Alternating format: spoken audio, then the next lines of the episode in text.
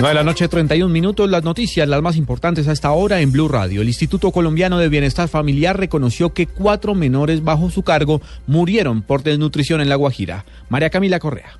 La directora general del Instituto Colombiano de Bienestar Familiar, Cristina Plazas, aseguró que cuatro menores han muerto en este año por causas asociadas a la desnutrición y que en su momento estuvieron en programas de primera infancia liderados por el ICBF. Hizo un llamado a un trabajo conjunto con el Estado para enfrentar la situación. El ICBF solo no puede tomar acciones, pero el llamado es para que todas las entidades del gobierno nacional, gobierno departamental, gobierno municipal y sobre todo las autoridades indígenas y los papás y las mamás y entre todos logremos sacar adelante esta problemática que es bochornosa, vergonzosa y cruel. Señaló que actualmente el instituto atiende 61 mil niños y niñas en los programas de primera infancia en el departamento de La Guajira y que el año pasado se hicieron más de 54 mil visitas de supervisión a los operadores en el país donde se encontraron inconsistencias en la atención. María Camila Correa, Blue Radio. Las Naciones Unidas rechazaron los más recientes ataques de la guerrilla del ELN. Jorge Herrera.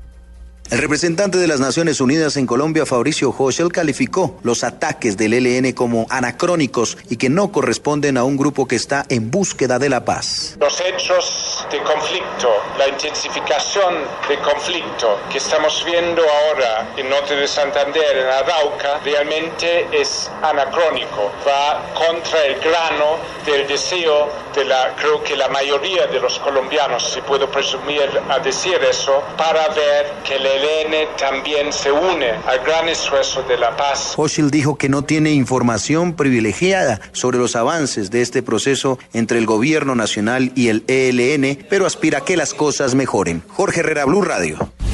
El Ministerio de Comercio salió en defensa del proyecto de ley que busca regular el monopolio de licores en las regiones del país. Marcela Vargas. La ministra de Comercio Cecilia Álvarez aseguró que el proyecto de ley sobre licores que se debatirá en el Congreso de la República no busca eliminar el monopolio constitucional, sino regularlo para garantizar reglas claras en beneficio de los consumidores. No vamos a alterar ningún monopolio, en eso el presidente ha sido enfático, pero sí tenemos que ser más competitivos. Y no es un tema, vuelvo y repito, de devaluación, de de revaluación de tratados. No, es un tema que nos estamos quedando y así es toda la industria del país.